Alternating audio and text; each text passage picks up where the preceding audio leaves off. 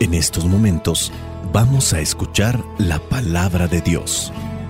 Dispón tu corazón para que el mensaje llegue hasta lo más profundo de tu ser.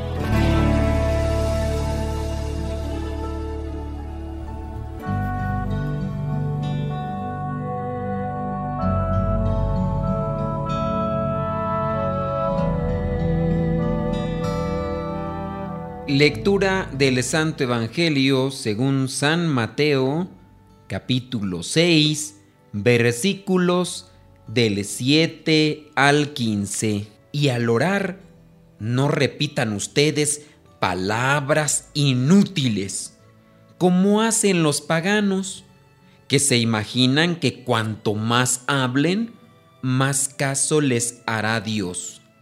No sean como ellos porque su Padre ya sabe lo que ustedes necesitan antes que se lo pidan. Ustedes deben orar así.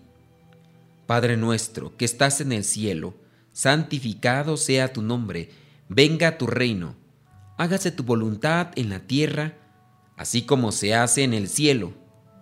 Danos hoy el pan que necesitamos, perdónanos el mal que hemos hecho así como nosotros hemos perdonado a los que nos han hecho mal. No nos expongas a la tentación, sino líbranos del maligno. Porque si ustedes perdonan a otros el mal que les han hecho, su Padre que está en el cielo los perdonará también a ustedes. Pero si no perdonan a otros, tampoco su Padre les perdonará a ustedes sus pecados. Palabra de Dios. Te alabamos, Señor. Señor Jesucristo, nuestro divino Salvador. Gracias te damos por tu infinito amor. Te escuchamos en la palabra te recibimos y adoramos en la Eucaristía. Te servimos en los hermanos.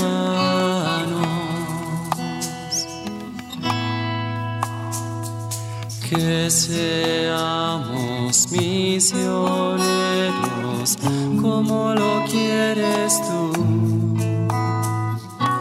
Enseñando hombres el fuego de tu amor. saber orar, saber rezar. Algunos hacen la distinción entre saber orar y saber rezar. Rezar, dicen, es proclamar o leer algo que ya está escrito, algo estructurado. En su caso, podría ser rezar cuando nosotros tomamos el Padre Nuestro, es algo ya estructurado. Si bien nos lo enseñó Jesucristo, nosotros podríamos decir, yo rezo. ¿Qué rezas? El Padre Nuestro. ¿Qué rezas? El Ave María. Porque el Ave María está en la Biblia. Dios te salve María, llena eres de gracia, el Señor es contigo. Eso lo dice el ángel. Después la otra parte, bendita tú entre las mujeres y bendito es el fruto de tu vientre Jesús. Eso lo dice Santa Isabel después de que se llena del Espíritu Santo cuando se da cuenta, pues bueno, cuando recibe la visita de, de María. Entonces, rezar para algunos sería esto de tomar algo ya estructurado. Para otros, el orar es decir lo que uno trae en el corazón sacar de manera espontánea un diálogo dirigido al Señor. Lo que se nos advierte en el Evangelio es que no repitamos palabras inútiles, es decir, solamente rezar por rezar. Y aquí en este caso nosotros podríamos incluso decir una oración sin sentido para nosotros, de manera monótona. De ahí que debemos de poner mucha atención cómo es que oramos, cómo es que rezamos. Una persona se, puede poner a hablar, hablar y hablar y hablar muchas cosas, pero sin sentirlas, sin saborearlas. Podemos también entonces leer, leer, leer y al terminar de la lectura, ¿qué se nos quedó? Nada. ¿Por qué? Porque no lo hicimos de manera concienzuda, dicen allá en mi rancho. No lo hicimos a conciencia, no lo hicimos saboreando lo que estamos rezando, Padre nuestro, que estás en el cielo, sino que lo hacemos así de manera mecánica, muy repetitiva y no tomamos nota, no tomamos conciencia de lo que estamos rezando.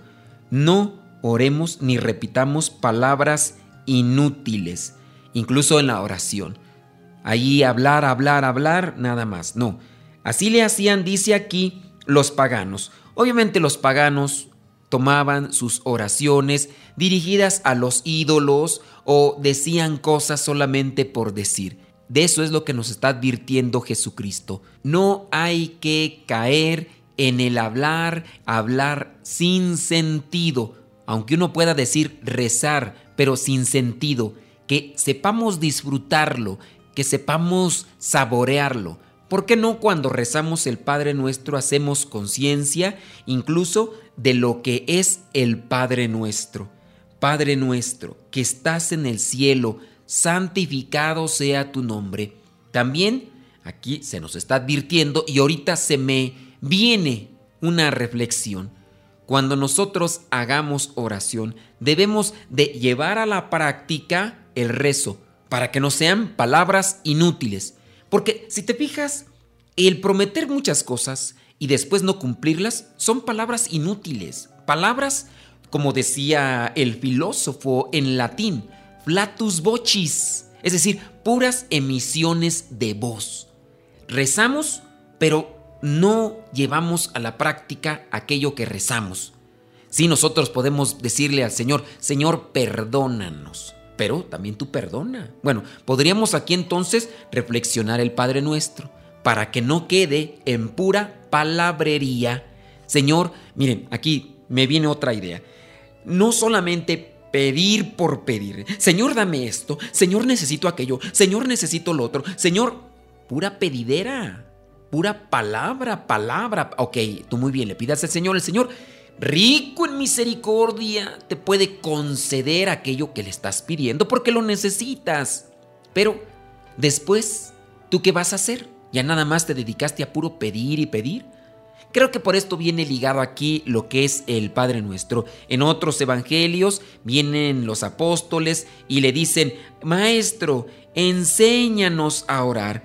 Entonces, ¿qué es lo que pasa? Que pues, les enseña el Padre Nuestro. Aquí no propiamente sucede eso, les está hablando sobre la oración, sobre cómo se debe hacer la oración. En el versículo 5, que no hemos proclamado el día de hoy, ahí también nos advierte, cuando ustedes oren no sean como los hipócritas. Y así, en el versículo 6, tú cuando ores entra en tu cuarto, cierra la puerta y ora a tu Padre en lo secreto todo lo que es este versículo 5 hasta lo que es este versículo 15, con lo que termina el Evangelio el día de hoy, nos habla sobre la oración. Y podríamos hacer aquí un esquema. La oración debe ser sentida. La oración se debe de saborear y que no sean solamente palabras, palabras, palabras, palabras, puras palabras y nada de acción. No, que se vea reflejado en tus actos lo que pides a Dios. Veamos el Padre nuestro.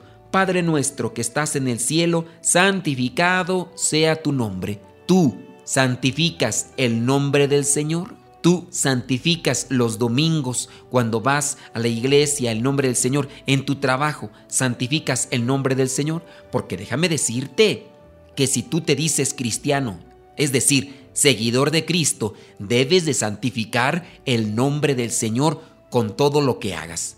Porque te dices cristiano, traes tu escapulario, traes tu rosario, algunos incluso hasta traerán sus tatuajes. Pero ¿qué es eso? No están santificando el nombre del Señor y te conocen que eres cristiano, pero actúas como pagano. Eso no es santificar el nombre del Señor. Entonces que no queden en puras palabras inútiles. Después dice, venga tu reino, hágase tu voluntad en la tierra, así como se hace en el cielo. Es decir, yo me dispongo para que se haga como tú quieras, no como yo quiera. Yo voy a cumplir tu voluntad aquí en la tierra, así como se hace en el cielo.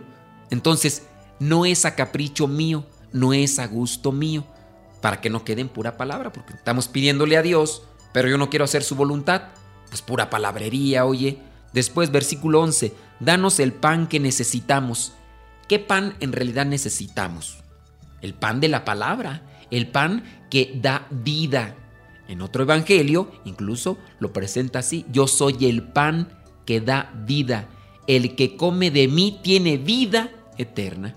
Y Dios se nos da, tú sabes en qué pan. En cada misa se nos otorga el pan de vida. Dios se te da. Tú ahora solamente tienes que analizar si tú te das a Dios.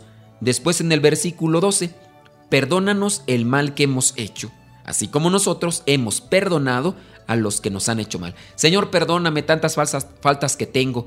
¿Y tú perdonas a los demás? ¿O estás ahí de orgulloso todavía, recordando lo que te hicieron otros? Ahí hay que analizar muy bien si nosotros no estamos dejando las oraciones en pura palabrería. Es decir, no hacemos nada, solamente pedimos, pedimos, pedimos, hablamos, hablamos, hablamos y nada más nada. Después en el versículo 13, no nos expongas a la tentación, líbranos del maligno. Sí, ayúdanos, Señor, danos fortaleza, danos paz. Si tú te alimentas del pan de vida, si tú realmente buscas cumplir con la voluntad de Dios, Dios te dará la fuerza que necesitas para resistir las tentaciones. Así que no quedemos solamente en pura palabrería, palabrería. Aquí se dice de los paganos, nosotros también podemos quedar no como los paganos, pero sí como los políticos. Muchos políticos se dicen cristianos, pero actúan como paganos. Se dicen cristianos, se exponen públicamente algunos para ganar votos, pero ya después promesas, promesas, promesas, palabras inútiles. Que nosotros no sea así. Pidámosle al Espíritu Santo que realmente trabaje nosotros, pero hay que dejar que hay que dejar cada uno de nosotros que él trabaje, porque a veces es lo que pasa. No es que Dios, el Espíritu Santo, no quiera trabajar, nosotros no lo dejamos trabajar. No digas pues palabras inútiles, lleva a la práctica lo que dice el Padre nuestro. La bendición de Dios Todopoderoso, Padre, Hijo y Espíritu Santo, descienda sobre ustedes y les acompañe siempre. Amén. Lámpara es tu palabra para mis pasos, luz en mi sendero. Lámpara es tu palabra para mis pasos, luz en mi sendero. Luz, tu palabra es la luz. Luz, tu palabra es la luz.